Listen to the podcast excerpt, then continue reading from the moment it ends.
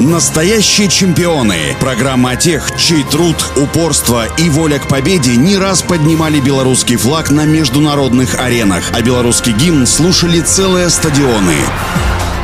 Всем доброго дня, у микрофона Василий Данилов. Светлана Богинская родилась 9 февраля 1973 года в городе Минске. В детстве занималась фигурным катанием, но затем перешла в секцию спортивной гимнастики. Первым тренером стала Любовь Мироманова. В 13 лет Светлана уже была чемпионкой Советского Союза среди сверстниц и выиграла юниорское первенство Европы в немецком городе Карлсруэ, опередив подруг по команде Ольгу Стражеву и Алевтину Пряхину. В 1987 она выиграла первую награду на крупном взрослом взрослом соревновании ею стала бронза мирового первенства в Роттердаме. В следующем году 15-летняя спортсменка была включена в Олимпийскую сборную СССР на Олимпиаде в Сеуле. Олимпиада принесла Светлане 4 медали. Золотые в командном турнире и опорном прыжке, серебряную в вольных упражнениях и бронзу в абсолютном первенстве, в котором юная дебютантка уступила лишь двум признанным фавориткам своей подруге по команде Елене Шушуновой и румынке Даниэле Селиваш.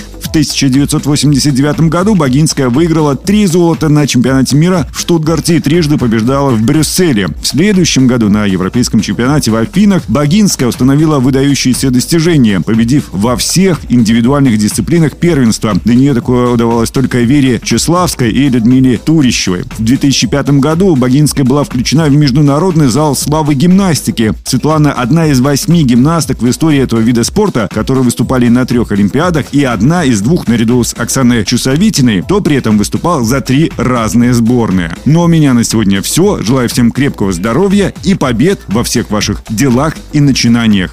Настоящие чемпионы. Программа о тех, чей труд, упорство и воля к победе не раз поднимали белорусский флаг на международных аренах, а белорусский гимн слушали целые стадионы.